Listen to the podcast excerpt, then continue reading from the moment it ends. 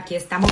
Uy, esto ya casi se viene encima. Aquí estamos live eh, nuevamente en otra fabulosa, fabulosa historia que contar con mi gran, gran amigo de la infancia, Aaron Cohen. Esto me está dando problemas hoy. Se está cayendo. Déjenme nada más apretarlo. No sé qué pasó. Espero que no se nos venga encima. Oh, a ver, ahí estamos. Listo. Bueno, eh, realmente estoy muy, muy emocionada. Cada vez digo que me impresiona cada historia que contar. Eh, eh, son tan increíbles estas historias y nos dejan tantas enseñanzas. Y bueno, por eso es que estoy tan fascinada con este proyecto. Me encanta de verdad todo lo que aprendemos es, todos, los días, todos los domingos que nos conectamos y escuchamos humildemente estas favores. Quiero poner esto derecho. A ver, ahí estamos. Hoy tenemos, como lo dije,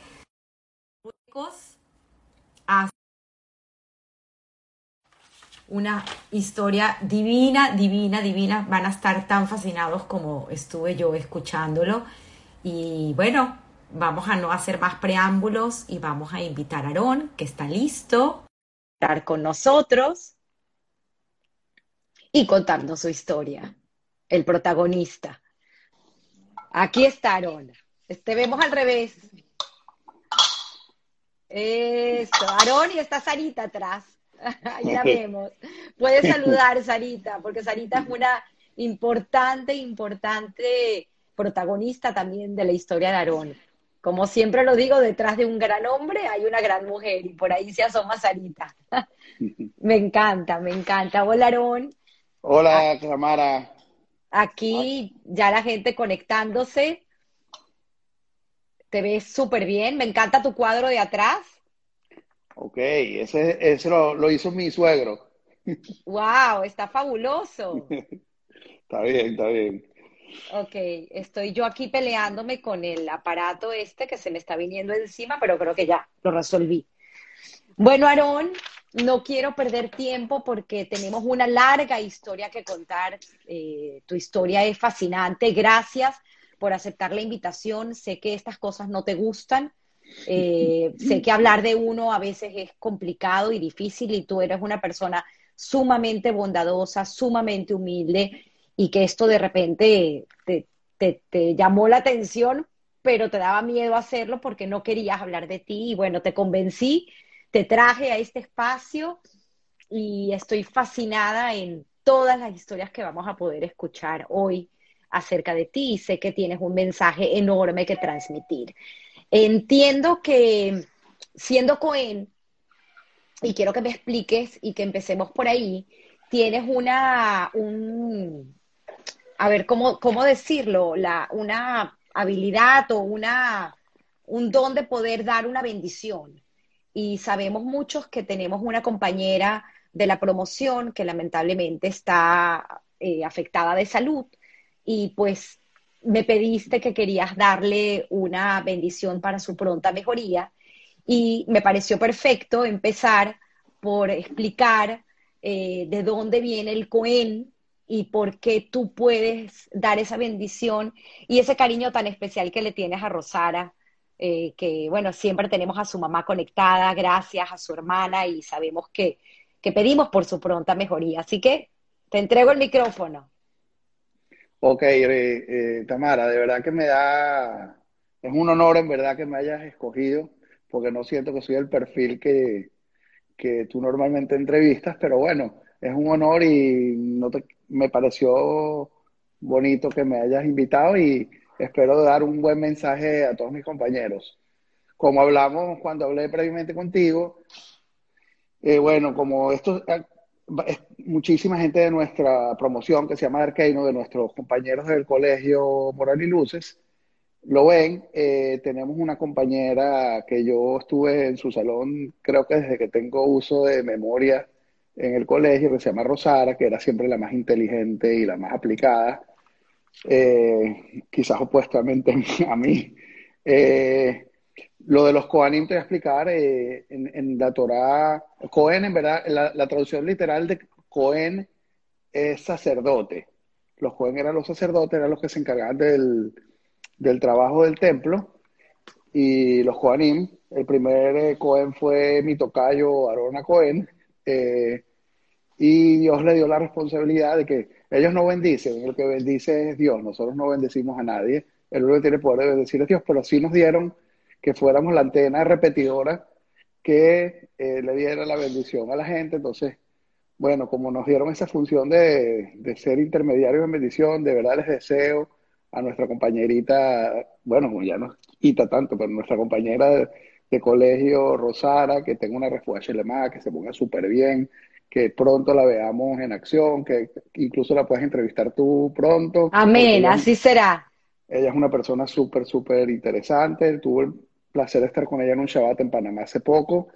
Eh, es médico, médico. Ah, pero bueno, empezamos por donde no era, ¿verdad? Había que haber empezado por darte un más alto a una abuelita nueva que te No, no, no, no, por favor, no, no. y darle la bendición también a tu, super, a tu nieto. Muchas gracias. Gracias, Aaron. Y, y aprovecho el canal de una vez para bendecir a un gran amigo de mi familia que se llama Mesot Sudri, que también acaba de salir de una operación. Y bueno, y a todas las personas que necesiten bendición, que Dios las bendiga y eh, qué bonito que empezar bendiciendo esta entrevista, que es lo más bello para poder sacar una sonrisa a todo el mundo y dar la alegría, que creo que es el objetivo de, de todos en nuestra vida, ser felices. Qué belleza, qué belleza, Aaron. Muchísimas gracias. Bueno, eh, hablé de, Marruecos a Venezuela. Entonces, pues, empecemos por ahí, ¿no? ¿Cómo, cómo, cómo la historia de tus abuelos, lo que te han contado, si quieres empecemos por el Cohen, porque eres Cohen Serfati. Ya llegaremos a la parte de tu mamá, pero un poco para entender de, cómo, cómo empieza, eh, de dónde vienes tú, ¿no? Okay, tu papá, tus abuelos. Bueno, yendo atrás, atrás, ya que empezaste por Cohen y por el significado de Cohen, los Cohen vienen de Aarón a Cohen. Eh, los Cohenim eran los que hacían los sacrificios y los servicios en el templo.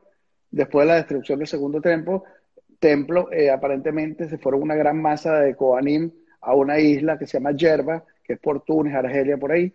Y de ahí vienen muchísimos de los Coanim.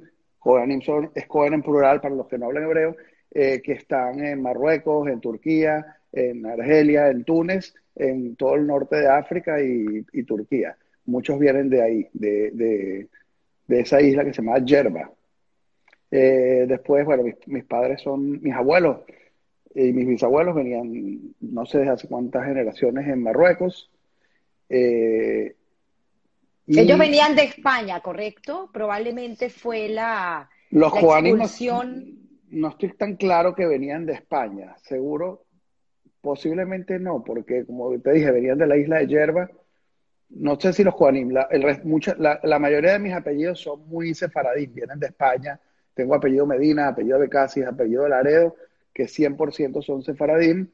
Eh, Cohen no estoy seguro si pasó por España o no, pero bueno, obviamente éramos sefaradín por, por osmosis, porque se nos transmitió la cultura sefaradí, porque vivíamos en ciudades como Tánger, Tetuán, que eran ciudades donde la mayoría de los inmigrantes venían de España. Y hablaban el jaquetío, si quieres sí, habla, un poco. la, la, lengua, el dialecto que hablaban entre los judíos era jaquetía. Eh, después que los expulsaron de España, un gran, una gran masa de, gente fue de, la comunidad se fue en busca de mantener su, su, su, religión porque fueron expulsados por la Inquisición en 1490 hacia, o sea, los, hubo una, una, obligación de convertirse o que se fueran. Entonces los expulsaron, una gran masa fue a Turquía, otra gran masa fue a Grecia, a Marruecos, a los países donde podían seguir siendo judíos y no los obligaban a convertirse al cristianismo. Entonces, bueno, mantuvieron desde 1500 prácticamente el lenguaje, tanto así que si tú hablas con muchísimos judíos que vienen de, de ciudades como Tant, Tetuán, Arcila, eh, es, increíble ver cómo venían de países árabes y no hablaban ni una papa de, árabe, porque nada más sabían hablar jaquetía o el lenguaje que en esa época había una alianza francesa, que había colegios franceses o españoles, porque algunas de esas ciudades estaban gobernadas por España, pero el español era el español moderno, pero entre ellos hablaban jaquetía, que es un dialecto que la base es un castellano muy antiguo, como el ladino, es una especie, es una derivación quizás del ladino, y tiene palabritas en hebreo, palabritas en árabe, palabritas en francés, y un poquito de todo. Y, pero era el lenguaje que se hablaba en las casas coloquial. Y, creo que incluso se escribía en hebreo, no se escribía ni siquiera en letras latinas. ¿Y tu abuelo? Ok, mi abuelo, abuelo Cohen. Mi abuelo Cohen era un comerciante y tenía cines en Tánger. Tánger, en, para ubicarnos en la época que él vivió, era una ciudad muy internacional, eh, donde predominaba, estaban un poquito abstraídos de todos los problemas que habían en el resto de Europa y había mucho banco, mucho comercio, eh, y era una ciudad que, había muchísimos extranjeros, no era, era internacional, no era dominada por los árabes, sino por más bien por europeos, la población era mayormente europea, creo que eran como 120 mil personas, de los cuales como 15 mil eran judíos, y habían franceses, italianos, españoles, había gente de todas partes del mundo, y ahí no, estaba relativamente tranquilo la gente con la guerra, entonces iban personas de todo el mundo a, como a vacacionar, a pasar un buen rato ahí. Era un lugar así como que no, no estaba pasando nada comparado con lo que estaba pasando en el resto del mundo. Y en ese entorno creció mi abuelo y mi, y mi papá y mis tíos en Tánger y, toda la familia de mi mamá, que también vivió desde muy chiquita ahí. ¿Y cómo conoce tu papá a tu mamá? Bueno, mi mamá es oriunda de Tetuán, que es una ciudad vecina a Tánger, que estaba dominada por los españoles no estaba dominada, no era tan internacional como Tánger, era más española. Y ella se fue joven de Tetuán a Tánger y bueno, eh, los detalles cómo se conocieron, no me lo sé, pero sé que se conocieron en Tánger y eh, tuvieron a mis dos hermanos, a, Samuca, a Samuel, que todo el mundo llama Samuca, a Rebeca, y se, casa, se casó con mi mamá jovencita, como con 18 años, y ahí mismo con mis hermanos pequeños se vinieron a Caracas. Eh, pero tienes una historia eh, de una migración anterior a Venezuela por parte de la familia Cerfati, ¿correcto? Bueno, Vámonos un poquito a entender un poco de la historia de, la familia, de la, por parte de tu mamá. Ok, eh, tengo entendido que mi bisabuela, que se llamaba Sara, supuestamente le llamaban Isaura en, en Brasil, ¿Por qué? Porque en Brasil, ¿cómo, ¿cómo, es esa historia? Es una historia de Belén de Para, ¿no? Es, creo que es el pueblo.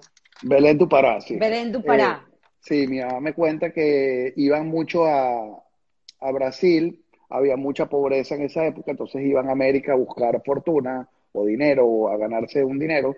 Los niñitos los mandaban muy jovencitos, se ponían el bar mitzvah, o sea, cuando cumplían 13 años, eh, que ya eran unos hombres, que para nosotros de un niño de 13 años un niño, en esa época eran unos hombres, los mandaban a Venezuela, a Brasil, y aparentemente mucha gente de Tetuán iba a Brasil a trabajar y trabajaban con el caucho, tengo entendido, y trabajaban unos añitos, venían otra vez a Tetuán a buscar eh, esposa y volvían a seguir trabajando, otros ya se volvían definitivos. Y en, ese, en una de esas eh, nació mi bisabuela, la mamá de mi abuela Mercedes, que se llamaba Sara, como mi mamá, y la llamaban Isaura en Brasil, tengo entendido. Eh, de hecho, tengo una prima una, que se llama Isa, que me imagino que es por Isaura, eh, que ella nació en Belén do Pará y después volvieron otra vez a Tetuán. Ese es el lado materno de mi mamá. El lado materno. Voy a poner aquí una foto de tu mamá, porque si quieres podemos brincar un poco a este, este famoso traje o vestimenta de la novia que se trae de Marruecos, que es, la manera, el casamiento, el, marroquí es el berber, y de ahí es donde viene la berberisca, esta famosa boda que se hacía en las calles, y pues tu mamá fue una mujer muy conocida en Venezuela porque era la que también vestía las novias junto con Sarita, que era la mamá de mi consuegra, la, la, querida Sarita. Entonces, entre ellas dos, pues rescataron esa tradición. Háblanos un poquito de eso. Bueno, eh, esa foto la conseguí por ahí buscando fotos después que hablé contigo. Me dijiste que querías una foto de Berisca. Esa la conseguí. Mi mamá desde siempre tuvo una gran pasión por las tradiciones marroquíes y especialmente el tema de la berberisca era algo que a ella le apasionaba muchísimo y dedicaba muchísimo dinero y tiempo y pasión a, bordar vestidos, a arreglarlos, a comprar vestidos usados y restaurarlos, conseguir las piedras, eh, vestía muchísimas novias. Eh, y bueno, y era todo un, para ella era todo una, un orgullo y un placer eh, vestir a las novias y alegrarlas. Esa es mi, esa es mi sobrinita Sofía, que ese traje es de mi mamá también, que ella, bueno, ella lo restauró, lo, creo que la, corona que tiene puesta la hizo mi mamá de cero. La corona que tiene puesta ahí en esa foto, Sofía, mi sobrina.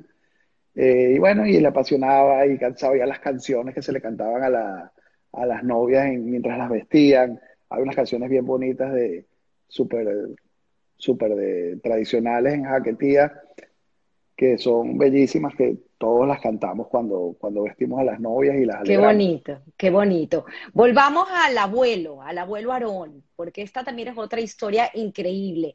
Esta foto fue tomada o, es actual porque es una foto en el café que muchos aquí en Miami eh, eh, vamos, eh, vamos, que se llama la Boulangerie. Y cuéntame, ese es un saco de harina de tu, que tiene el nombre de tu abuelo en Tánger. Exacto. Eh, bueno, valga la cuña para el primo Avi, que es el dueño de la boulangerie, que es mi primo. Esa es una, una, una foto, un saco de nuestro abuelo Aarón. Ahí lo puede leer, Aarón Cohen, Tánger. Eh, mi abuelo era un importador de harina y, y, alimentos, otro tipo de alimentos, pero ahí se ve como en esa época ya venían los sacos personalizados con el nombre del importador y creo que eran unas licencias especiales que tenían que tener para, para importar esos alimentos, por eso venían tan detallados. y bueno, mi, abuelo, creo que ya lo comenté, también tenía cines, era muy conocido por tener cines. Sí, eso lo comentamos. sí, sigue, Aarón. Bueno, uno de los cines creo que hoy en día lo convirtieron en un centro comercial en Tánger, que todavía existe, se llama el, creo que se llama el Lux Mall, porque el cine se llama Cine Lux, que los que sepan algo de Tánger se deben recordar de eso. Wow. Nosotros, yo, nosotros no mucho, pues no vivimos esa época. Qué historias, qué, qué bonito recordar. Llegamos al año 65 y finalmente es cuando tus padres eh, deciden migrar a Venezuela. Ya la situación, si quieres, explícalo tú, ya no era tan buena para los judíos. Eh, en el 48 tengo entendido que hubo una emigración masiva después del 48, con todos los problemas que, se presentaron en Marruecos después con la creación del Estado de Israel y el cuento de los árabes, pues em, la comunidad en Marruecos fue disminuyendo, creo que eran casi 300.000 y hoy en día quedan unos 5.000, más que todo en Casablanca, si más eh, he investigado. Entonces, claro, tus padres al final, en el 65, deciden emigrar a Venezuela. Cuenta un poquito toda esa historia, porque ya venían con dos hijos, con una situación económica distinta y todo el tema de la austeridad y tu mamá y tu papá es fascinante. Así que quiero que lo compartas, por favor. Bueno, en, creo que fue en el 64 65 ellos vinieron con mis dos hermanos. Eh, aparentemente ellos estaban estables económicamente en Marruecos.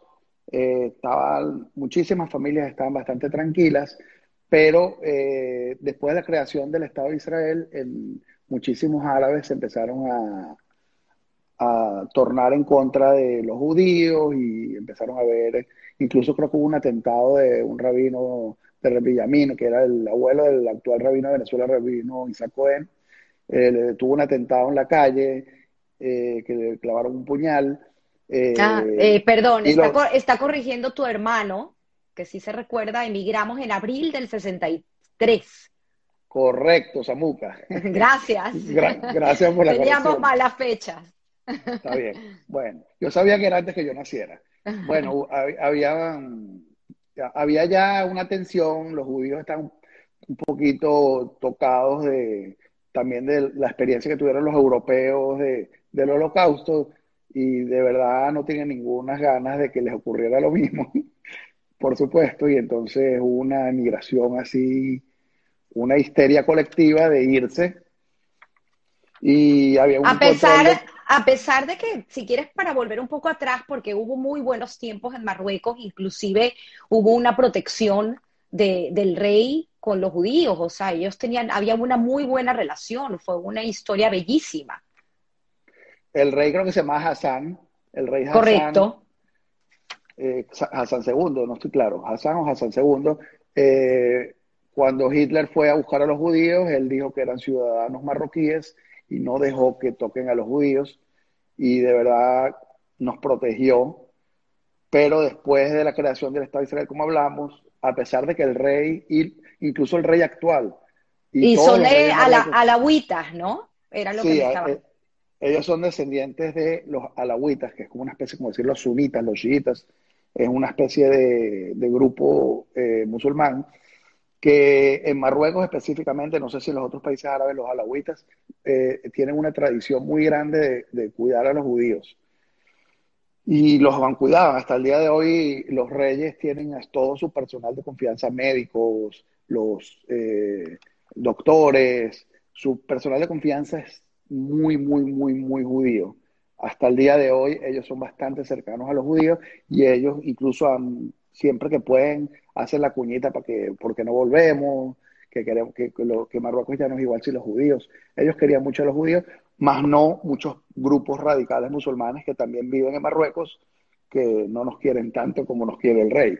Entonces, eso eh, le dio un pánico colectivo a la comunidad, que se empezaron a ir masivamente muchísimos a Israel, otro grupo grande a Francia y otro grupo muy grande a, Canadá también y Latinoamérica.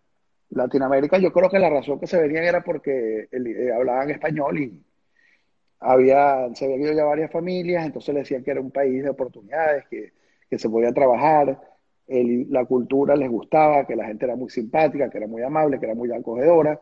Entonces uno se traía al otro, uno se traía al otro, un hermano se traía al otro hermano, al amigo, al primo, y se terminó armando una, una colonia de, de judíos de Marruecos bastante importante en Caracas. Cuéntame de esta foto. Aquí, ¿quiénes son? bueno, los dos chiquiticos. El que está medio volteado soy yo. El de la derecha es mi hermano Salomón. Rebeca es la que nos agarra los dos. Qué bonita. El del pelo blanco, como el mío, es mi papá. Samuca es el de la derecha. Y la que está encima, aquí, a, la, izquierda, a la derecha de mi hermana Rebeca es mi abuela Mercedes. Y el otro me tapa tu nombre. Pero creo que era mi abuelo Salomón. Sí, probablemente. el papá de mi mamá, sí. Correcto. Qué bonita, qué bonitos recuerdos. Eso era mi casa en Andrés Bello. Es una especie de vecindad del Chavo.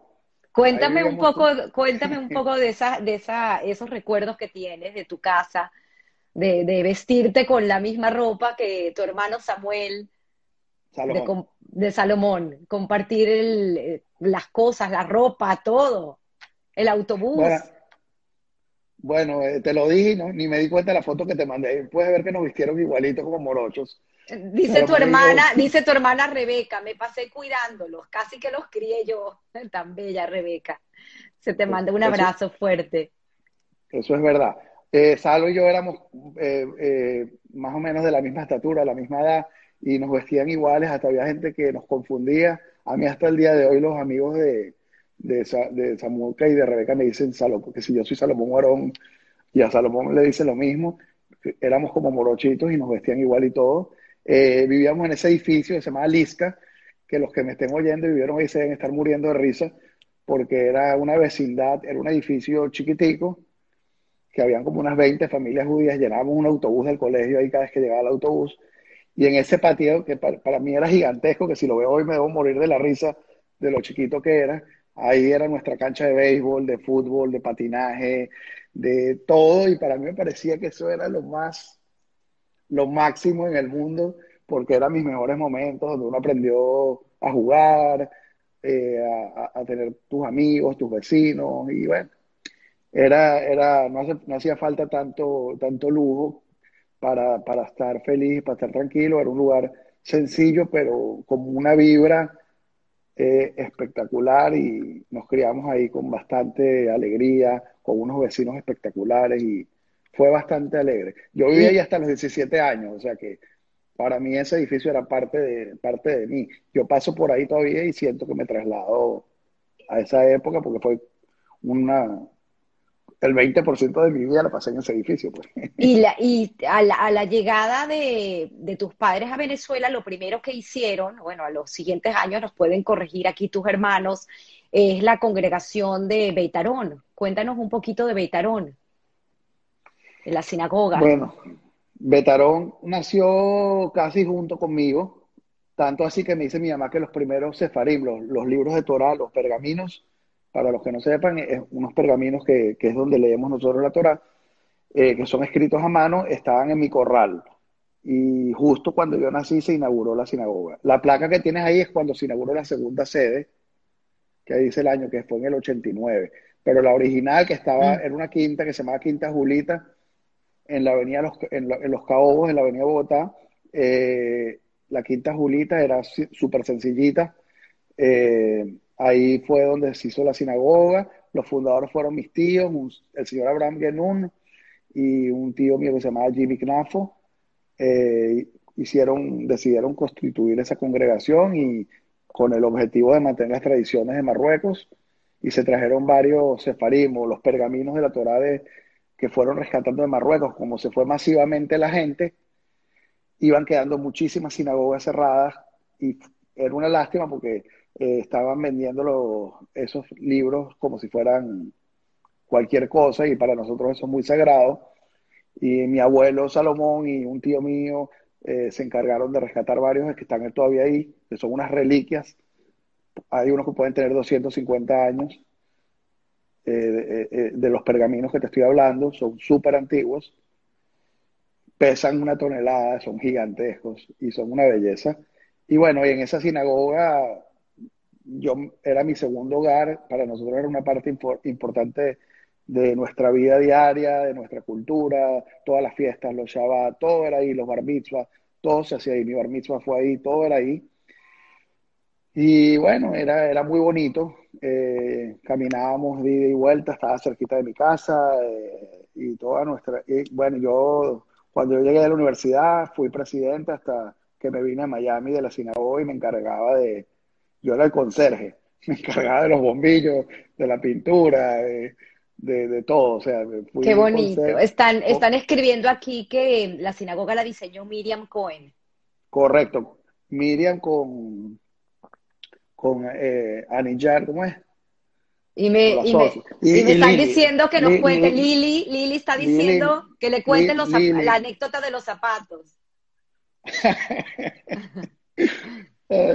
nosotros íbamos caminando a la sinagoga, era como siete minutos caminando. Yo vivía en Andrés Bello y mi papá siempre estaba apurado por irse, entonces, bueno, en esa época no había inseguridad en Venezuela, todavía al nivel de hoy en día. Yo me fui solito con mi hermano Salomón y teníamos como, qué sé yo, ocho añitos. Y nos fuimos caminando y nos atracaron unos, unos chamitos en la, en la avenida Las Palmas y nos quitaron los zapatos. Y llegamos, y llegamos descalzos a la sinagoga. ¡Wow! Y, hasta el día de hoy nadie se olvida de, yo y mi hermano llegando descalzos en una fiesta y que todo el mundo estaba bonito vestido, Salomón y yo descalzos todo el resto. Eso fue algo muy simpático. Qué historias, qué historias. Y la y luego fue el, el, tu vida en el colegio, en el colegio comunitario. Tienes antes, antes de entrar en el colegio, que es una parte muy importante para contar tu historia, eh, esos recuerdos que tienes de cuando se inauguró el Club Hebraica, de cómo ibas en el por puesto y a veces que pagaban todo las, las, las, carreras, lo que llaman las carreras del por puesto para que los lleven prácticamente solos al, al club, al colegio. Cuéntanos un poquito qué te recuerdas de esa parte de tu vida. Bueno, yo cuando estaba como en segundo grado, todavía Hebraica era un terrenito pelado. Lo que había Hebraica es el centro social de, El club Hebraica que estaba en Los Chorros era un, terreno y lo que tenía era como un ranchito para el vigilante en la entrada, una casetica. Y estaba ahí el famoso González, que lo recordamos todos. Nuestro querido González, sí. Que se sabía todos los nombres de todos nosotros, el número de acción, todo, y personaje bastante interesante. Un, vigilante muy, muy eh, querido. Eh, él murió, que Dios lo tenga en la gloria. Amén. Eh, eh, bueno, yo lo llamaba, él me llamaba Moisés el malo a mí, porque yo era muy travieso. Entonces, eh, Samuca, mi hermano, con sus amigos, eh, Isaac Benamú y ya ni me acuerdo quiénes eran, todos sus amigos tenían un equipo de béisbol y jugaban béisbol en el terreno cuando todavía eso no era un club. Y íbamos en por puesto, y era una odisea, había que agarrar como tres por puestos y ya el último tramo para que nos llevara más directo, como casi que nosotros entre los equipos de catcher, pitcher, bates, eso y, y íbamos a veces yo, mi hermano y yo, como mascotas, porque nosotros ni jugábamos béisbol, lo que íbamos era a correr por el terreno. Eh, le pagaban al propuesto para que no se montara más nadie y, llegar más rápido. Dice tu hermana que nunca pagaba. ah, ni siquiera pagaba, eso no lo sabía. Pero era, era como una hora y pico llegar para allá por puesto, era una odisea. Qué increíble, qué increíble, que te robabas el carro. Sí.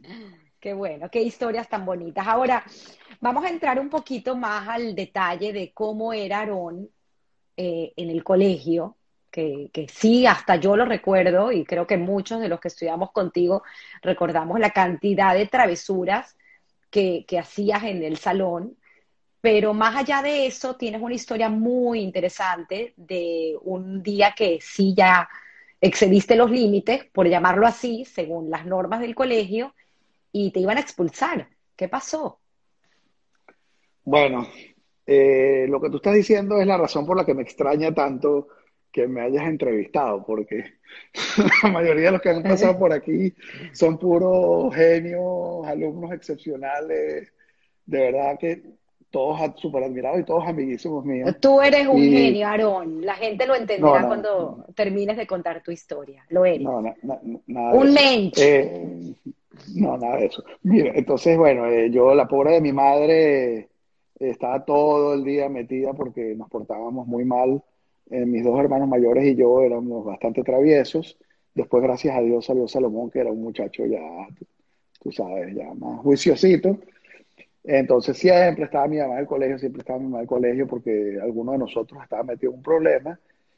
Un día aparentemente, de verdad, no me acuerdo cuál fue la razón, pero era en segundo año de bachillerato. Ya había ido no sé cuántas veces a la dirección, había una cosa que se llamaba el libro de vida, ya el libro de vida no tenía más páginas porque ya había rellenado todo el libro de vida de que si me votaron, que si me porté mal, que si me porté bien, que si me jubilé de clase, que esto y lo otro. Entonces, bueno, no digamos el nombre, una profesora dijo, ya, señor, si usted firma una vez más el libro de vida, usted se va del colegio porque esto ya es intolerable, personas como usted no son buenas para el sistema. Y yo, bueno, está bien. Bueno, pues me resbalé otra vez, voy, me ponen el librito de vida y yo, ay papá, hasta aquí llegué yo. Entonces, bueno, me dicen, bueno, te lo advertimos, llegaste al límite, sobrepasaste, esta es la gota que, la gota que rebasó el vaso y lamentablemente te tienes que ir del colegio. Uy, ¿para qué? Y aquel drama, que me tengo que ir del colegio, que no, que sí. Me acuerdo que el profesor Mario Nassi, que yo le tenía demasiado cariño, porque él sí sabía entender a, a, las personas que no éramos tan disciplinadas, ¿no? Hoy en día los llaman ADD, pero en esa época no, no, no, existía el Ritalin, ni nos tenían tabulados, sino que éramos malos. Entonces, bueno, como yo era malo, entonces Mario eh, se puso bastante fuerte en decir que, que yo, bueno, que sí, que yo era un muchacho travieso, pero que yo no había hecho nada que excediera eh, lo que se llama la, la, línea que es muy fina entre travesura y maldad. Que una cosa es maldad, que una persona, digamos, le eh, agreda a la gente o pegue o venda droga o no sé, cosas que ya se pasan de travesura. Y maldad es travesura de que haces reír a la gente, de, que haces payasadas en el salón, que... Y yo creo que yo era más payaso y más echado no, podemos malo podemos definirlo como la diferencia entre bullying y travieso, ¿no? Tú eras travieso, tú no le hacías daño a, la, a nadie, ¿no? O sea, de, herir. Bueno. posiblemente en alguna se me pasó la mano y le pido disculpas porque el bullying, ah, eh, el ADD no está definido y el bullying tampoco era considerado un crimen y sí, sí teníamos la tendencia a evitar a todo lo que se nos pasara por enfrente, llámese profesora, alumna, tía, prima. Mi casa era una payasería todo el día. A cuanta persona entraba por esa puerta, la estábamos imitando a la perfección a los 10 minutos. Mi hermano Salomón era un imitador profesional y bueno, y nuestro amor por la jaquetía era porque era la manera de imitar a mis tías y a las viejitas de la familia, ¿no? Luego al final te voy a hacer hablar un poco en jaquetío, porque lo haces muy bien. Pero volvamos, volvamos a la historia de Mario, porque es algo increíble que, que te marcó tu vida ese momento. Sí, me pareció, bueno, primero que fue una lección de disciplina, porque a pesar de que, de que quizás era una medida muy extrema votar a un alumno, eh, de alguna manera tienen que poner los profesores un límite hasta dónde le pueden permitir a, la, a, los alumnos eh, sus travesuras, ¿no? Porque tienen que mantener una disciplina en el salón y hay otras personas que tienen que estudiar. Pero bueno, eh, me, tú me, me, diste un, un link de un Sir Ken Robinson. Correcto. Que, que dice, Do schools kill creativity, que si las escuelas matan La, matan la creatividad. Y lo vi, me tomé la molestia de verlo y me identifico muchísimo con la historia que él cuenta.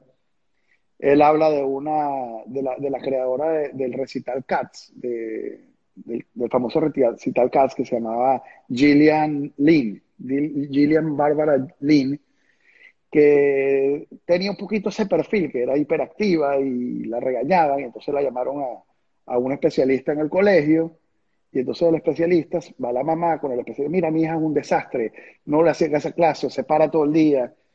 Y el especialista la veía, y la niña, en medio de la, que mientras ella hablaba con la mamá, se paraba de la silla, caminaba por la oficina, y él tenía una musiquita, y él ve que la niña se ponía a bailar con la musiquita. ¿Tú lo viste, no, Sí, claro, claro con la, musiquita y el, este especialista que estaba, supuestamente su función era decirle a la niña lo mala que era y lo traviesa que era. Dijo, su hija no tiene absolutamente nada de malo, su hija es una bailarina.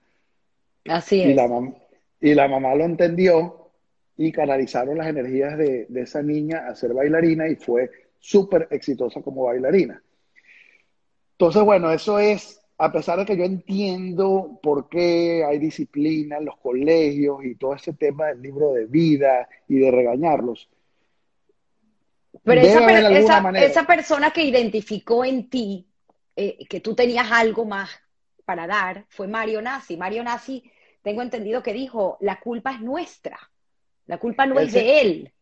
Él se echó la culpa a sí mismo y yo hice una conexión con Mario tan bonita que hasta el día que me fui de Venezuela, él pasó todos los ceder de pesas. Ceder de pesas es en la Pascua judía, se reúne toda la familia y hacen un, leen un, un, rito. Sí, una festividad. una festividad y se canta y es súper bonita. Y Mario, todos los pesas de, su, de mis últimos años en Venezuela, lo íbamos a buscar a su casa en Montalbán. Eh, venía a mi casa, pasamos casa con él, lo devolvíamos a su casa de Montalbán y de verdad que para mí era un placer increíble tener a Mario conmigo y le, bueno, le mando un saludo si, llega a ver esto. Ojalá, porque él, él, o sea, que se dio cuenta de que había un tema con el sistema, con gente como tú. Y, y él decía... Había, habían tres profesores que quiero nombrar para hacerles el honor, el cabot, como se dice en nuestro léxico, el honor que se merecen, que yo sentí que me conecté con ellos. Uno era una profesora que se llamaba Elena, era mi profesora de segundo grado, que yo tenía una relación con ella espectacular. Ella organizaba los campeonatos de bisbolito. Los que, no sé quién de ustedes estuvo en mi, en mi salón de segundo grado. Creo que tú, Tamara. ¿No te acuerdas? yo me acuerdo de todas las travesuras. Es, lo que tengo memoria. Los marinos, y ella sabía que habíamos muchos niños así, y nos organizaba, cuando nos veía, nos mandaba a hacer diligencias, a buscar cosas en la dirección. Eh, a mandar los uniformes del, del, equipo de bisbolito, y la otra es la profesora Victoria, claro. que tuvo en tercer grado, que también tuvo una conexión con ella, a pesar de que yo no era académicamente disciplinado, ella me entendía y casi que me evaluaba como una persona diferente, y esas dos personas, de verdad fue una belleza, y Mario Nazi, que también fue algo especial para mí. O sea que sí hay educadores que entienden eso, pero el sistema en general le cuesta mucho. Por supuesto. Pero, eh, pero vamos, vamos a la crítica del sistema, la vamos a dejar para un poquito después. Quiero seguir sacando tus anécdotas que me parecen increíbles. Eh, te costaba mucho estudiar, tenías muchos ceros en, en las notas, sin embargo, eras un muchacho brillante. Eh, fuiste eh, seleccionado para participar y estar en las Olimpiadas Matemáticas. Dabas clase a los alumnos de matemática y de física. Y tengo una historia que lo tengo que decir, una gran amiga y creo que familia tuya, Yael Marciano, que ella hizo un máster en Harvard, es una muchacha brillante, a quien tú le diste clase. ¿Puedes contar un poco? No lo digas mucho, Tamara. Lo tengo que decir. bueno, eh, en verdad, en verdad, yo tengo un déficit de atención muy grande. Yo no aguanto concentrarme mucho tiempo. No sé cómo voy a terminar esta entrevista, pero no la estoy pasando bien, así que sí la voy a terminar.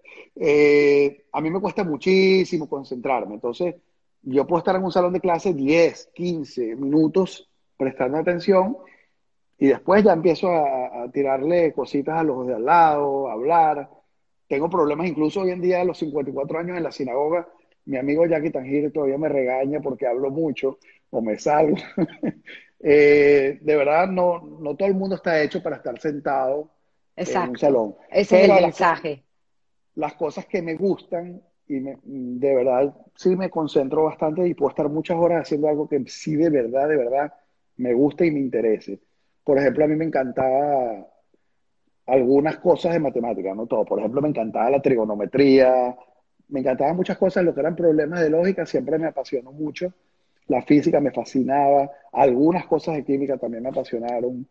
Eh, y en esas cosas, como me gustaban tanto, espontáneamente alguien no entendía un problema y yo estaba ahí al lado de él y le decía cómo hacerlo y, y les encantaba que estudiar conmigo. Y yo no entendía porque yo de repente ellos sacaban 19 y yo sacaba 0,8 porque en el propio examen me aburría, lo respondí ahí, tú sabes, apurado para, para no aburrirme y el examen duraba dos horas y en 20 minutos lo entregaba como fuera. Entonces, bueno, sacaba 0,9. Yo siempre me las arreglaba para sacar 10, como sea. O sea, si ya veía que tenía la soga al cuello, que tenía que sacar 14, porque te acuerdas la famosa cuenta del 29 para que dé 9.5 y pasar con 10. Bueno, si ya estaba en ese punto, yo sabía que tenía que sacar esa nota y, aunque me muriera, eh, me proponía y, llegaba a pasar mi materia. Bueno, varias veces llegué a ir a septiembre, pero era muy cómico que yo raspaba y raspaba y raspaba y raspaba, pero yo le podía explicar un problema de matemática a, a, Rosara, por ejemplo, o a Goldie, o a Anabel. Que eran las muchachas brillantes. Yo, yo, por ejemplo, me daba los Goldie y Anabel eran mis proveedoras de cuadernos le sacábamos fotocopias porque sus cuadernos eran bellísimos, organizadísimos, y yo ni de broma podía hacer un cuaderno organizado porque en los 10 minutos que le paraba la clase, eh, después me perdía el resto, entonces no tenía apuntes. Yo nunca tuve apuntes, entonces aprovechaba de mis amigas inteligentes y que, y que, eran panitas y eh, Ah, llegamos a quinto año de bachillerato y creo que es el año que muere tu papá. Exacto. Y fue un golpe muy duro para ti eh, ese momento y decides entrar eh, y estudiar ingeniería industrial. Si quieres, habla un poco cortico esa parte para poder entender eh, luego tu ida a los Estados Unidos para terminar tu carrera. Bueno, cuando hicimos los famosos test de aptitud y yo siempre tuve hobbies de armar avioncitos, armar carritos, tenía un taller en mi casa, eh, me gustaba mucho lo que era la mecánica, armar cosas, inventar eh, cosas. Eh, bueno, me pareció que lo que más me, se adaptaba a mí era la ingeniería. Y apliqué en todas las universidades con mi super promedio de de 10.2. y milagrosamente me aceptaron en la Católica, en la Metropolitana y en la Simón Bolívar, que era dificilísimo entrar. Yo no entendí por qué me aceptaron, pero me aceptaron. probablemente habrás hecho un examen de admisión maravilloso. Es posible, seguramente, porque para compensar esa mala nota, bueno, entré en la Católica, para resumirlo, eh, en ingeniería. Mi hermano que había estudiado ahí me dijo, tú no sirves para eso, no te metas ahí, porque él me conocía, él no se va a poder, eh, no va a poder con eso. Y como a mí me encantan los retos, más me decían que no me meto. entre que me gustan los retos y que era medio rebeldito, como para llevar la contraria a todo el mundo, nada, no, ¿sabes qué? Tú dices que no puedo, yo sí puedo. Entonces me metí en la católica Y bueno, mi hermano tuvo razón. O sea, estudiaba, estudiaba, estudiaba, estudiaba, estudiaba y sacaba 0,4, 0,3, 0,1. O sea, no es que, no es que sacaba. ¿Tienes, ¿Tienes una anécdota, si quieres, cuéntala eh, rápido acerca de un examen y, y, un enfrentamiento que tuviste con un profesor que fue lo que hizo que decidas salirte del sistema de, de la católica y buscar otra cosa? Sí, un día que dijiste, no voy más a la universidad. Exactamente. Yo, bueno, ya estaba bastante frustrado, sentí que yo no servía para eso, que yo nunca iba a poder ser ingeniero. Eh, estuve varios años y pasé muy pocas materias. Y yo de verdad sentía que yo entendía todo a la perfección, pero no lograba pasar. Entonces, bueno, dije, bueno, aquí está pasando algo raro, porque si yo sé por qué no, no puedo pasar. Entonces, yo hice un examen de una materia que se llama cálculo numérico, que si, si tú cometes un error en una pequeña coma, y corres un programa, los resultados se van al cielo y no tiene que ver con la realidad. Eh, era un, voy a contarlo rapidito, pues es muy larga la historia. Era un examen de cuatro problemas. Yo hago los cuatro problemas, el profesor da, da la corrección, en los cuatro problemas, los cuatro resultados a la perfección.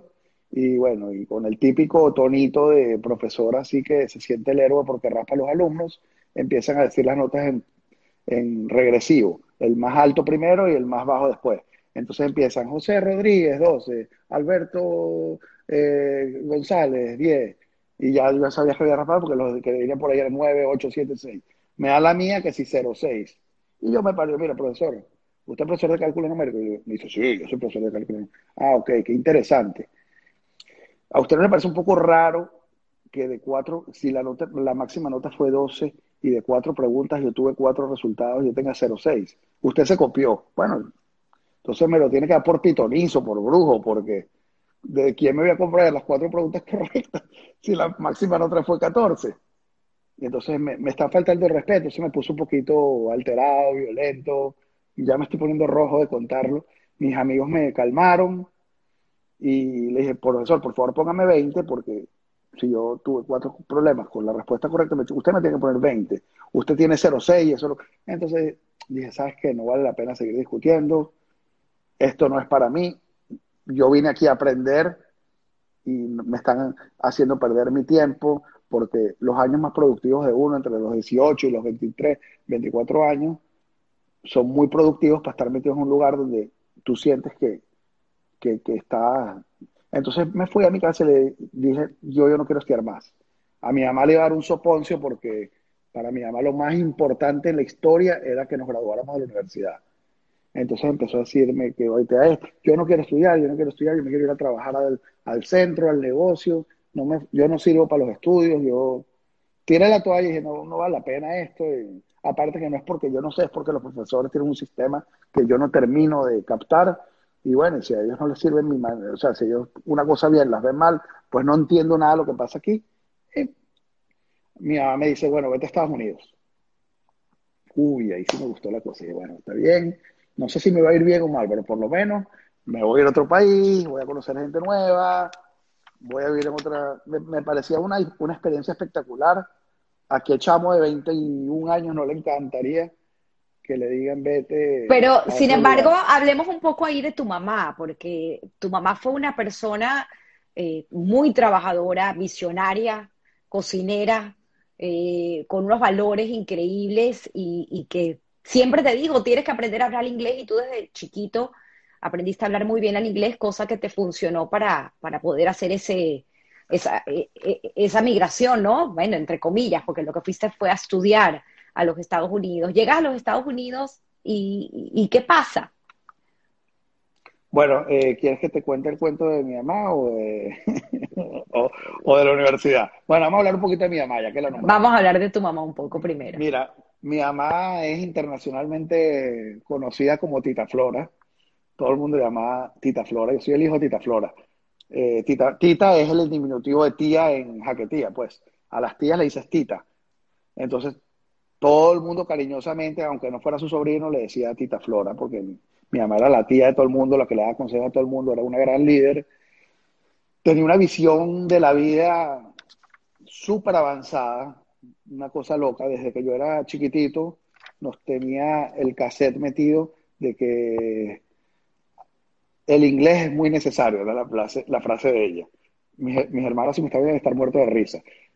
Y el inglés es muy necesario, el inglés es muy necesario, tanto así que nos metía a mí y a mi hermano en un campamento todos los veranos, ocho semanas, y se, y se aseguraba que hubiera lo menos de latinos posible, y gracias a eso yo aprendí a hablar inglés, eh, y me ayudó muchísimo, y gracias a eso, yo creo que gracias a Dios me ha ayudado muchísimo a yo poder estar trabajando hoy en día aquí en Estados Unidos. Eh, bueno, mi mamá entre, sabía que había que, esa fue la primera cuando salió lo de la, la, la, los pasaportes españoles por ser sefaradí, los primeros pasaportes nos los hizo mi mamá, pues ella estaba clara de que con ese nuevo gobierno había que irse y había que tener otra nacionalidad. O sea, ella era una visionaria increíble, una luchadora increíble. Eh, cuando murió mi papá tomó las riendas del negocio hasta que se graduó el último de sus hijos y bueno, así. Entonces, bueno, y hacía comida, eh, su casa era una cocina, hacía comida para, para regalar, para darle a la gente. Sí, mi, mi, la, la, la, batidora que de mi mamá se encendía a, las 7 de la mañana, ya se oía, se oía ya todos los ruidos de cocina a las 7 de la mañana y no se interrumpían como hasta las 8 de la noche y no sabrás para quién estaba cocinando, ¿no? Que es la boda de la enfermera de la diálisis y le estoy haciendo unos dulces. Que no, que eh, tal sobrino me pidió que le hiciera tal torta. Eh, entonces ella complacía con el paladar a todo el mundo que la rodeaba, sobrinos, primos, tíos, vecinos, cuñados, a todo el mundo que necesitaba, que tenía un gusto por alguna comida, mi mamá, y aparte que les fascinaba dar las recetas. Tu mamá fallece en el 2017. Y recuerdo, porque fue aquí en Miami donde hicieron un rezo al mes, que la gente en la sinagoga no cabía. Fue una cosa impresionante la cantidad de personas que querían rendirle homenaje a, tu mamá por, por mil cosas que ella había hecho por ellos. Y tienes una anécdota increíble porque tu mamá muere en Boston y ahí hay algo que, me encantaría que contaras y que compartieras con nosotros. Bueno, eso es, es, una historia bonita. Que viene de ese mm. ruido en la cocina. Sí, sí. Mi mamá, como te dije, le hacía dulces y tortas a, a cuanta persona se le aparecía por el frente, ¿no? Entre ellas, nosotros teníamos una vecina que es la famosa doctora Luisa Ortega Díaz, que era la fiscal general de la República. Eh, mi mamá le mandaba dulcitos y, y bueno, dice, eh, eh, teníamos una relación bonita de vecinas, ¿no? mi mamá siempre se caracterizó por ser muy influyente, o sea, tenía, además, tenía como que resolvía todos los problemas de una manera muy rápida, muy efectiva y era muy hábil resolviendo problemas. Cuando, cuando se muere, vamos al consulado en Boston y era misión imposible hacer los papeles para trasladarla a Venezuela. Imagínense con gobierno chavista, consulado en Boston, el apellido Cohen que no ayuda mucho en el medio chavista. Dice, no, ahí va un Cohen ahí a pedir un papel, eso no se lo va a dar ni... bueno, nos dijeron que era muy difícil y que, bueno, que lo más seguro que lo, lo que tuviéramos que enterrar ahí porque, porque bueno, porque los trámites burocráticos eran muy difíciles de franquear. La señora que cuidaba a mi una de las señoras que cuidaba a mi que se llamaba Luz, que era muy, una colombiana muy simpática, eh, dice, pero señor Arón, o sea, señor Samuel, fue a mi hermano, a mi, señor Samuel, la señora Flora tiene la tarjeta de la doctora en su mesita de noche, llamen a la doctora. Entonces mi hermano llama a la doctora, por la voz la doctora inmediatamente. ¿Qué le pasó a Flora? ¿Qué tiene Flora? Qué bonito. No, no sé qué, o sea, lo que te quiero decir es que hasta después de que falleció, era, tenía, tenía eh, tentáculos en todos lados para resolver sus propios problemas. Ella nunca molestó a nadie, ella resolvía sus problemas solita y llama, ya, la doctora llamó al consulado y cuando llegamos al consulado nos, nos recibieron por la puerta grande y el cónsul decía, ¿quién es esa señora tan importante que nos llegó una orden de, del, del alto mando, no sé qué palabra utilizó, de que teníamos que entregarle todo y nos faltaban prácticamente todos los papeles, nos dieron todo y nos hicieron comprometernos que cuando pudiéramos a la brevedad le diéramos todos los papeles para que ellos tuvieran ese expediente completo. Y gracias a, la influencia de ella misma, ella misma, después de incluso de fallecida, eh, bueno, y habían anécdotas que si un día se fue a operar y nos llamaba el doctor, mira, el doctor Moisés Royce, por cierto, mira, eh, ninguno de sus hijos va a venir, tu mamá le vamos a hacer una intervención delicada. Y ella ni siquiera nos informaba que se iba a ir a operar. Agarraba a su chofer, su, su bolsito, se iba para la clínica a operar y después que estaba operada nosotros nos enterábamos. Era demasiado autónoma, una líder nata, no se quejaba, sino lo que hacía era resolver los problemas de ella y los de todos los demás además. Qué bonito, qué bonito. Bueno, llegas a, a Pensilvania, a Filadelfia, perdón, y entras en la universidad, entras en Drexel, ¿correcto? Es la universidad que estudias y terminas tu carrera de ingeniero industrial. Fue un sistema totalmente diferente al sistema en Venezuela.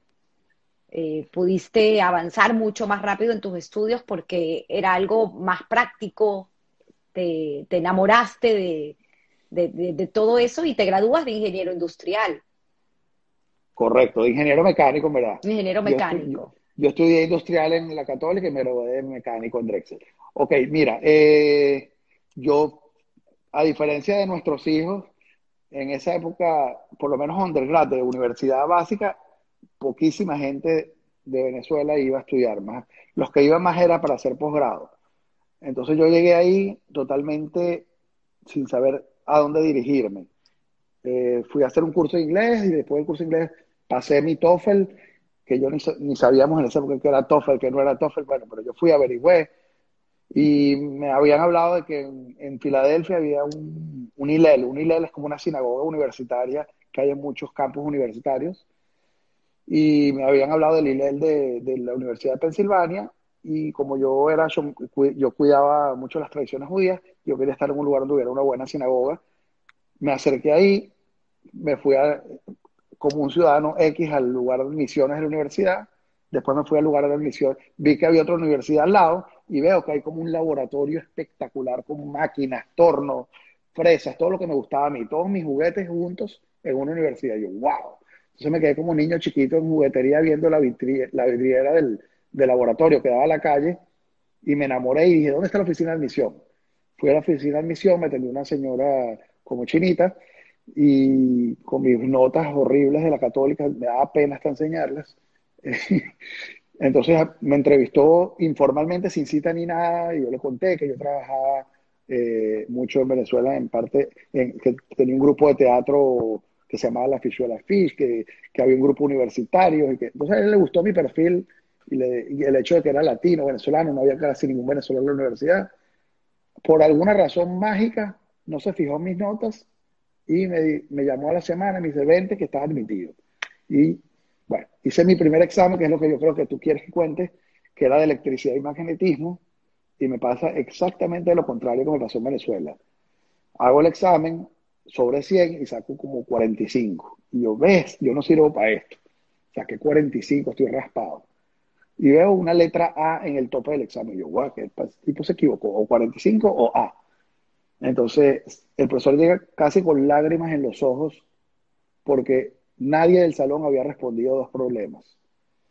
Y nos dijo que nosotros íbamos a ser ingenieros, que teníamos que ir a la vida y teníamos que resolver problemas, y eso es importantísimo, que todo el mundo lo entienda y que si su clase era aburrida, que si sus clases no eran buenas, que si él explicaba mal, nos explicó los problemas y hizo una curva de Gauss, que es donde tú a las personas que tienen la, mejor nota le pones A y, a la y así sucesivamente. Y yo estaba en el tope 95% de la curva de Gauss, de Gauss y me puso mi A.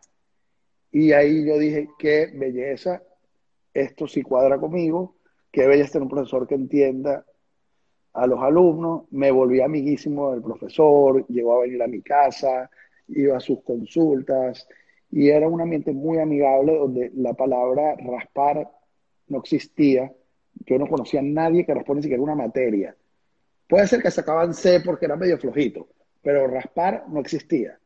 La gente, todo el mundo, y me parece que es muy positivo porque muchos de mis amigos eh, en, Venezuela eran brillantes, que yo los conozco hasta el día de hoy, y terminaron como comerciantes, como, como cualquier tipo de oficio, menos ingenieros, que hubieran sido tremendos profesionales, porque son gente creativa e inteligente, y el sistema los hace sentir que ellos no son para eso. Y es una lástima, porque eh, le, cortan las alas a, a, mucha gente el sistema, a pesar de que sí sale gente brillante, que sí se adaptan al sistema, hay mucha gente brillante que rechazan y ese es un poquito el mensaje que les quería dar. Me parece brillante. No, solamente a los educadores, sino a nosotros que somos ahorita padres, incluso abuelos, que entendamos a nuestros hijos, que todos los chamos son hechos a la imagen y semejanza de Dios. Es así. Y, y todos tienen un brillo por algún lado. Uno quizás es para la música, el otro es para escribir, el otro sí para estudiar en Harvard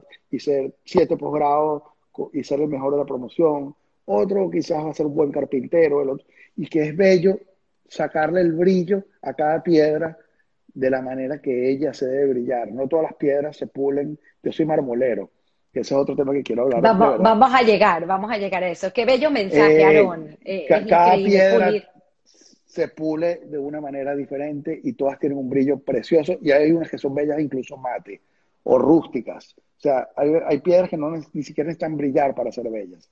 Y eso es muy importante. Y cada uno de nuestros hijos, nuestros nietos tiene algo que brillar o que, o, que destacarse, porque no, no, solo es brillar y debemos enfocarnos en eso y no hacerles, eh, como dijo el Sir Ken Robinson, matarles la creatividad, es así. dejarlos que sean quien son, siempre y cuando sea algo bueno, porque eso también es una, hay una línea muy fina entre dejarlos hacer lo que les dé la gana y, y hacerlos brillar. Es así. También, eh, también, los puedes llegar a mandar por un mal camino por dejarlos demasiado como son, ¿no? voy, a, voy a hacer una acotación, les voy a pedir al público que nos está oyendo, que somos más de 80, que es increíble conocer toda tu historia completa y sé que nos estamos alargando, nos va a tomar todavía un poquito más de tiempo, así que los que están viéndola en diferido, que los, que las vayan a ver luego en diferido, la pueden ver en dos partes, pero vamos a seguir con esta historia porque viene todavía lo mejor. Em, estamos entendiendo un poco de dónde toma Aarón todos sus valores, sus principios y su fuerza para salir adelante y hoy tienes una familia espectacular y quiero llegar a mi Sarita, que es tu, compañera de hoy en día, la madre de tus hijos y, y tu, tu, talón, ¿no? En quien, en quien te, te apoyas para, para, todo lo que haces, porque como tú bien lo dices, necesitas siempre tener a alguien que te ponga ahí. Entonces, eh, para llegar a Sarita, llegas a, a, Venezuela y empiezas a trabajar. ¿Y cómo aparece Sarita en tu vida? Bueno, a Sarita era mi Sarita. Como. Mi Sarita. mi jefa, mi patrona. Eh, la conozco desde chiquitita porque ella su familia también es de, de Tánger, como nosotros, y iban a Betarón desde chiquitica con su prima Carolina y las buleábamos, que, bueno, que no era un crimen en esa época. Eh, y yo la, llamábamos Pepetona y Casimira a las dos primas, y yo me casé con Pepetona, que es Sarita. Y Sarita es el apellido, me pregunta eh, Vicky, el Victoria, ¿cuál es el apellido de Sarita? Ventolila. Ventolila, sí. Eh, Sarita eh, eh, es, familia mía también porque una prima mía se casó con su tío y un día en casa de Lisita, que es nuestra tía, como la tía de mi prima y la tía de Sarita, la vi, le pedí el teléfono y empezamos a salir y bueno, yo creo que cuando dos personas tienen tantas cosas en común, que sus padres son del mismo lugar y hay ya una empatía natural y bueno, y me pescó. Yo nunca me había empatado con nadie, nunca había tenido novia y me pescó Sarita y bueno, y gracias a Dios, porque si no, estaría ahorita del tingo al tambo, quién sabe dónde estaría yo ahorita. Y son, son tus inicios de, de, comenzar a trabajar en Venezuela, eh, empiezas a trabajar con tu cuñado en una fábrica de aire acondicionados que es Uniclima, y luego de allí saltas al tema del mármol. Vamos un poco esa historia de, cómo llegas a ser eh, marmolero y fundar eh, Granitop, que es una empresa muy conocida en Venezuela, donde Sarita te acompaña, más de 250 empleados, etcétera. Pero me encantaría saber ese, ese salto que das a, llegar, porque aparte de eso, antes creo que tienes una empresa que llamas Drexter, en honor a tu universidad. Entonces, si quieres brevemente, vamos a hacer ese paso hasta llegar al cuento del mármol.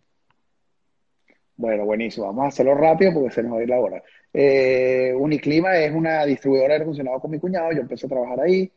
De ahí hice una compañía con mis amigos Isaac Guasnón y Edieses. Y hicimos una compañía que yo la puse con el nombre de la universidad que se llama Drexel. Y vendíamos artículos de ferretería. a mí me parecía sumamente aburrido el comercio, porque yo siempre fui más de armar, construir, y se nos dio la oportunidad de, con un buen cliente de, de nosotros, de, yo vi que había un contrato muy grande de mármol, me pareció atractivo, eh, insistí con este cliente que yo quería venderle ese mármol, él está un poquito reacio, No, no, este no. y, y me fui a, me fui a Italia a, a buscar el mármol, había hablado con él, previamente con el arquitecto, eh, me fui a las canteras de Travertino, ubiqué los bloques, eh, los mandé a cortar, vi que era la calidad que quería, el primer proveedor no me quedó bien, lo mandé a repetir el trabajo, y cuando llegó el mármol a Venezuela, gracias a Dios fue un exitazo, el arquitecto estaba feliz con la calidad y todo. Y, Sin embargo, eh, me quiero, quiero detenerme porque la primera experiencia, o sea, lo increíble es tu visión, tu visión de trabajo. Tú decides quedarte en Italia mientras te hacían la producción con el primer proveedor que te iba a tardar dos meses. Y te das cuenta que ahí hay algo que no funciona. Es, es importante resaltar eso porque ahí es donde nos damos cuenta tu, tu nivel de dedicación y tu empeño porque el trabajo salga bien. Bueno, el primer, el primer- la primera empresa que contacté, eh, me vieron ahí con la carita de chamito surfista malandro y dijo, nada, este, y venezolano, este seguro tiene dinero y bueno, ¿qué importa? Entonces, el tipo me, me- me empezó a producir, fui un día a verificar la, la, la producción, las baldosas que estaban así, que se veían por afuerita de los cajones, estaban bellas, lindas, y yo le dije, bueno, abre el cajón. Entonces empecé a abrir el cajón y lo que había era puro material desastroso adentro. Le tuve que decir al señor, mire, señor, esto a mí no me sirve porque a mí me van a matar porque es mi primer contrato y yo no puedo entregar esto. No, pero que tú no sabes de nada de mármol, que el mármol es una piedra natural y todas las... Y bueno, sí, señor, yo lo entendí, pero a mí eso no me sirve. Bueno, al final fui a otro, le caí en gracia, me puse a trabajar en su taller para aprender un poquitico eh, y en dos semanas me sacó un material precioso que yo me enamoré y ahí me flechó el mármol y fue de verdad para mí una pasión. Y trabajé 20 años, o más de 20 años, como 30 años en mármol, me recorrí Turquía, Egipto, Italia, Brasil, España, le di la vuelta al mundo unas cuantas veces comprando bloques, mandando a cortar baldosas. Y para mí era una, una experiencia preciosa, como te dije, agarrar una piedra bruta y volverla un, en un piso de lujo, en una casa, una escalera, en un tope, y me, me, me, enamoré de las máquinas, de los procesos, y fue mi pasión muchos años trabajar el mármol. Y en el, en el interín eh, tienes relación con una persona, un francés, que montas una carpintería y empieza ahí tu pasión por, tú eras una persona que te encantaba la naturaleza, el mar, y Correcto. ¿qué pasa con un velero? Creo que esa es, esta es la del velero, ¿correcto? Es cuando empiezan, cuando están fabricando el velero. Sí. Bueno, quiero eh, quiero ir para atrás para que entiendan, porque esto que ven aquí, este catamarán, más bien, eh, fue un catamarán que tardó siete años en hacer Aarón. Ok, bueno. En Es dirigir. una historia larga y la vamos a cortar lo más corto porque si no se nos va a ir la hora. Eh, el- eh, yo conocí un señor, eh, un carpintero judío, se llama Max, eh, que bueno, se montó una carpintería con él, empezamos a hacer trabajos de carpintería y en una de esas yo vi que él había hecho un pañerito muy cuchi, muy bonito. En esa época yo estaba importando madera de Bolivia y una de las maderas que yo importaba era la propia para construir barcos. Y él me dijo que él había hecho eh, en el pasado unos catamaranes y le dije, ¿sabes cómo es? Vamos a hacer uno. Entonces, en un taller en, en, en un barrio en Guarena chiquitico, empezamos a armar ese monstruo. Es un catamarán de 54 pies. Eh, empezamos a trabajar, trabajar todos los días. Yo pasaba por ahí, Max trabajaba, algunos eh, trabajadores míos ayudaron ahí. Ah, no. Bueno, y para, para hacer la historia larga, corta, se tardó siete años eh, haciendo catamarán. Tardamos como cinco años en Guarenas, en el taller que les dije. Después se trasladó el catamarán en partes al Golfo de Cariaco y en un astillero que se llama Madregal terminamos de ensamblarlo y echarlo al agua y bueno, y fue todo como que de, de cero, así de desde, desde cero, pedacito por pedacito, fuimos a, la, a todas las ferias marinas para comprar todas las partes, muchísimas las fabriqué en mi taller y se terminó con, mi, con, mi, con mis trabajadores de, de, Venezuela que hasta hoy en día trabajan conmigo aquí en Miami. Pero fue para mí una experiencia espectacular y cuando lo echamos al agua fue el juguete de mi familia. Eh, mis hijos hacían las rumbas ahí de sus cumpleaños, lo llevamos a Aruba, lo navegué por todo Venezuela, lo navegamos de Venezuela hasta Aruba y bueno. Aquí tengo una foto haciendo kite. Aaron. Sí, eh, eh, esa es mi nueva fiebre y pasión. Eh, yo tengo, yo, yo, bueno, he tenido hasta problemas con personas de trabajo porque yo le digo que yo no trabajo ni Shabbat, en los sábados, ni las fiestas judías, ni si hay viento. Y, y la gente cree que es echando broma, pero no es echando broma. En Miami hay pocos días de viento y si hay viento yo voy a hacer kite. Y, eh, aquí están los niños, aquí están tus dos hijos. Sí, ahí están los dos galanes. Shirley. Y, Shirley. Sarita. Tu mamá. Y, mi mamá. Eso es el barómetro de mi hijo. Y si ahorita es un talajallo de dos metros. Qué bonito, qué bonito, Aarón. Y bueno, al final, eh, con el tema de Venezuela, como mucho nos ha pasado, decides migrar a los Estados Unidos y volver a empezar aquí. Empiezas con una empresa que se llama Machine Top y hoy en día tienes otra que está recién saliendo del horno, ¿correcto?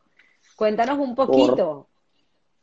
Correcto. En verdad, yo cuando llegué a Miami, eh, obviamente quería trabajar con mármol, que es lo que mejor sé hacer. Hicimos un, trajimos unos materiales de Dominicana que yo dominaba muchísimo y que para el mercado de acá me parecía que era un, tiro.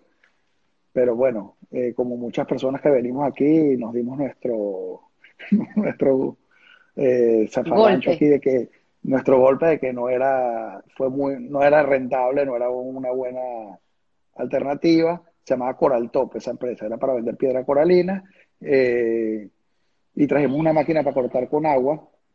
Lo, eh, lo hizo con mi amigo Manuel Hassan. Eh, y creo que todavía no hemos cortado la primera piedra con agua de Eh, pero bueno, entonces con esa máquina entonces empezamos a cortar otros materiales como aluminio, hierro, acero. Eh, después vimos que ni, siquiera esa máquina era la idónea para el trabajo y sin querer terminamos comprando puras maquinarias para trabajar metales. Entonces ya el nombre Coral Top no tenía mucho sentido y lo llamamos Machine Top, que tiene que más que ver con máquinas, y empezamos a fabricar piezas de, de acero, de aluminio, de hierro, todo lo que eran metales y a, y le vendíamos a diferentes industrias, camiones, ascensores, edificios, cualquier cosa, y empecé a trabajar con, con la parte de, de, metales. Y después, bueno, se me metió en la cabeza otro capricho, mi me decía que era caprichosito. Se me metió otro de mis caprichitos en la cabeza y empecé a, a decir unas tablas de surf eléctrica que se llaman foil. Creo que tengo por aquí la foto. Que bueno, que estoy trabajando durísimo en eso ahorita es como una especie de avioncito que hace que tú vueles sobre el agua. Es súper, súper. Entonces, bueno, yo siempre quiero que mi trabajo y mis aficiones y mis gustos vayan de la mano. Estoy bastante contento con, con este nuevo proyecto, creo que va a ser bien bueno y mi nueva compañía se llama Marintop, que también hago cosas para barcos, yates, cosas de esas. Y estás patentando esta tabla de surf, ¿correcto? Sí, Sí, estoy haciendo, estoy en la parte legal y en la parte técnica, pues haciendo todos los diseños y toda la parte legal de patentes, de permisos y todo eso, porque de, con lo chiquitica que se ve, es uno de los proyectos más complejos que me ha tocado enfrentar desde que trabajo. Ha sido bastante, bastante complicado llegar a eso. Qué increíble. para ver esa, esa fotico que está ahí, eso en el lago de mis amigos Ariel Feuerberg y Zach Merenfeld, donde ellos viven ellos siempre me prestan ahí, me dan el acceso al lago para hacer mis experimentos. Mira, ya, ya tienes ventas por aquí, ya Philip Holland está pidiendo una. Me pregunta Victoria Benatar si haces casting para el aluminio. No entiendo yo qué significa, pero tú sí debes entender la pregunta. Casting es molde. ok, ok. Bueno, entonces eh, haremos más cosas. Tengo por aquí otra foto que quiero que me expliques. Creo que esto es en Italia, ¿correcto? Eso es en Turquía. En Turquía. Sí, sí, eh, uno de los principales fuentes de, de, travertino, que es una de las piedras que más se venden en Venezuela, era Turquía. Al principio era Italia, pero cuando entraron en la comunidad europea, eh, los precios de Italia se volvieron impagables para el mercado venezolano y tuvimos que ir a empezar a buscar eh, en otros países materiales y Turquía era uno de mis principales. Y Turquía para mí fue una belleza de experiencia. Tuve buen contacto con la comunidad judía ahí. Tuve un medio socio que se llama Maurice Shaul, que la esposa es cantante de la ópera de, de Izmir, de Esmirna, y ella es una súper conocida cantante de música sefaradí, y hicimos un match con mi cuñada Doris, que también es una cantante de música sefaradí, hicimos un concierto en Caracas precioso, con música turca y marroquí, no sabes. Ojalá pudiéramos haber tenido alguna representación. Qué belleza. Hablando, hablando de música, eh, se nos había olvidado hablar de tu tío Rafael y encontraste este, este CD de música de poemas de Andrés Eloy eh, Blanco. Cuéntanos un okay. poquito. No, bueno, no, no sé si es mi tío. Eh, había un señor Rafael Cerfati, que es uno de esos inmigrantes que venían a Venezuela en la época que te dije de Belén de Pará. Debe ser uno hijo, no estamos ni siquiera 100% seguros que la familia nuestra, creemos que sí. Y él Pero era este, el hermano de la, el, de, la famosa, ese, de la famosa estrella Cerfati, que tuvo amores con el presidente Isaías Medina eh, Angarita. Isaías, Isaías Medina, y tuvo un hijo que se llamaba Isaías Medina Cerfati y fue un personaje importantísimo en la historia de Venezuela, muy conocido, sobre todo para los judíos ashkenazim, pues parece que ella fue una de las que ayudó a, a que entraran los barcos famosos que, que entraron de, de la esperanza. Ashkenazim. Sí. Esta señora Estrella fue una especie de Malcat Esther, que estamos en la, en la semana de, de, Purim para los judíos, porque eh, parece que ese señor Isaías en principio no era muy pro judío, y gracias a esta estrella él ayudó muchísimo a los judíos. Entonces fue una especie de ángel para, para mucha gente que logró llegar a Venezuela indirectamente gracias a esta señora. Qué bonitas historias, Aarón, qué bonito. Eh, me encantaría eh, terminar eh, esta maravillosa historia que contar porque yo creo que hay una palabra que te define y, y, y te va perfecto y es en, en Ashkenazi, ni siquiera es en Haketío ni nada por el estilo, porque todo el mundo dice que tú eres un mensch. O sea, ser un mensch es ser una persona grande, con, con bondad infinita para dar. Y, y, eso es lo que tú eres, Aarón. Eres una persona sumamente humilde, muy grande, muy grande, con una sabiduría y una capacidad de ingenio increíble, que yo creo que tú mismo no te la crees. Eh, por eso es que tienes a Sarita allá atrás, que siempre está diciendo y está eh, dándote pues todo el ánimo del mundo y tus hijos que también sé que te apoyan muchísimo, eres un padre ejemplar, tienes unos niños maravillosos, así que me encantaría pues obviamente retomar lo, tus palabras en el inicio, donde puedes darle un consejo a esta juventud que está tomando este mundo tan convulsionado y hablarnos también después, seguidamente, de tu, que me encanta tu respuesta porque me la adelantaste, de tu visión de en tu vida, qué tanto le debes a la suerte eh, y qué tanto le debes al trabajo forzado. Eh, esta es mi pregunta favorita, tomada de Guy Ross. Mira, esa palabra mensch creo que me queda grande. Eso, poca gente puede llegar a ese título. De verdad no, no hace falta. Eh, ok, me preguntaste que cuánto le debo a la... A no, primero, primero el consejo que le vas a dar a la juventud y luego la parte de okay. la suerte y el trabajo. Me está, me está atacando la IDD. Eh, ok. El Vas muy bien. Le, el consejo que le doy a todos los padres, profesores, maestros y los que tengan que encaminar a sus hijos a su, y a sus alumnos es que lo que hablamos ahorita, que le den brillo, que todos tienen un brillo, que todos fuimos creados a la imagen y semejanza de Dios. Bueno, obviamente que hay personas que tienen unas tendencias no buenas, pero en, en los nuestros, gracias a Dios, son muchachos que todos tienen algo espectacular. Y hay que tratar de conseguírselo, porque si nos dijeron que son a la imagen y semejanza de Dios es porque tienen algo bueno y hay que buscárselo y hay que sacarle ese brillo y hay que tratar de darles el valor a cada uno de sus hijos donde lo tienen y no todos son iguales, no todos los podemos meter en el mismo salón de clase, a no todos los podemos dar la misma educación. Y a cada uno hay que ver para qué sirven y canalizarlos y ayudarlos a que ellos sean lo, para lo que mejor ellos están hechos y ponerlos a volar y darles todas las alas para que ellos sean exitosos en lo que hagan. Y un mensaje para esos niños en sí, para el adolescente, qué hacer si se sienten, bajo tu experiencia, un, un mensaje que tú le darías a tu hijo.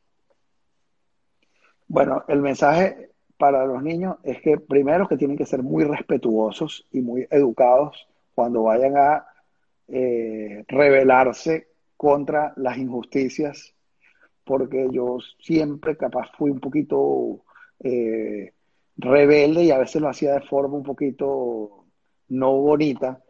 Si tú vas a la persona que te está sintiendo que no te está entendiendo y le explicas lo que te está pasando, mira, de verdad que me encantan tus clases, pero yo no, no puedo, yo tengo problemas para quedarme sentado más de 15 minutos, dame por favor chance de, de, yo leérmelo, eh, decirle lo que le vayan a decir y transmitirlo y hablar. Tienen que hablar y tienen que sacar su corazón a sus padres, a sus maestros y hacerlos entender, porque los van a entender. Como yo les dije, yo tuve profesores como Mario, como la profesora Victoria, como la profesora Elena, que no sabes qué belleza, como yo lo, ellos lograron entenderme y yo tuve una relación tan bella y hasta el día de hoy después de 50 años casi, los estoy recordando con aquel cariño. Qué bonito. hablen y lo pero eso sí, que lo hagan con mucho respeto y educación y, sin, llegar a ponerse en hacerlos sentir mal y, y todo el mundo los va todo el mundo los va a entender, todo el mundo los va a entender y van a llegar muy lejos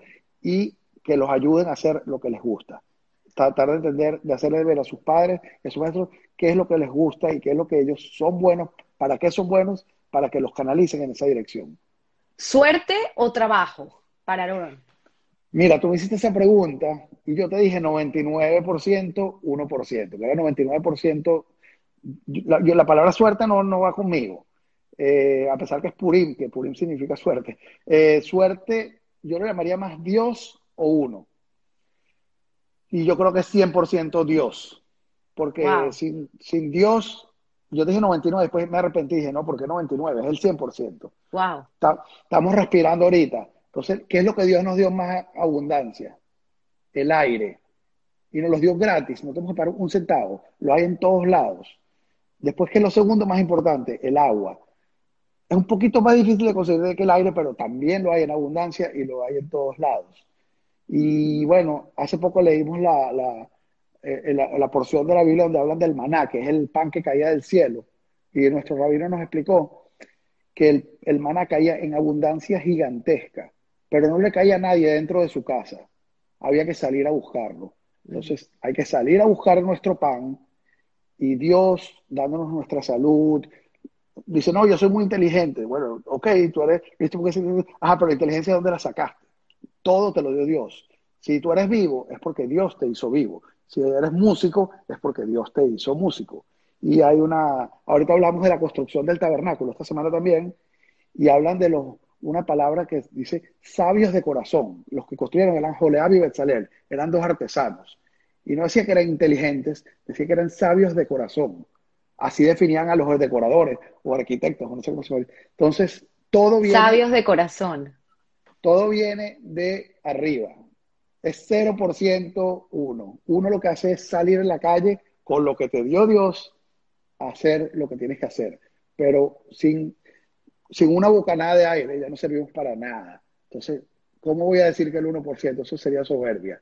Tenemos que agradecer todo 100% a Dios de cada, de todo lo que tenemos, de nuestra salud, de nuestro dinero, de nuestra casa, de nuestros dones, si tenemos dones para hacer algún trabajo, todo al fin y al cabo somos tan frágiles que todo depende de que Dios nos dé eso. Entonces tenemos que buscar hacer cosas para que Dios esté contento con nosotros y Dios nos dé más, porque tenemos un objetivo final que es hacer a todo nuestro, eh, a, todo nuestro alrededor gente feliz, a nuestros hermanos, a nuestros padres primero, siempre empezando por lo cercano y tratar de eso proyectarlo hacia nuestra comunidad, hacia nuestro país y hacia el mundo.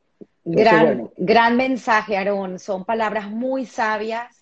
Eh, estaré eternamente agradecida por haber compartido contigo esta historia en este humilde espacio, porque e, eres una persona humilde, se ve que tienes unos valores y principios de tus padres muy fortalecidos y que junto con Sarita los transmites hoy en día a tus hijos, a tu trabajo, a tus amigos. Así que mil veces gracias. Te quiero leer aquí varios mensajes de, de, tus amigos que, que, están aquí conectados hoy en esta hora y media.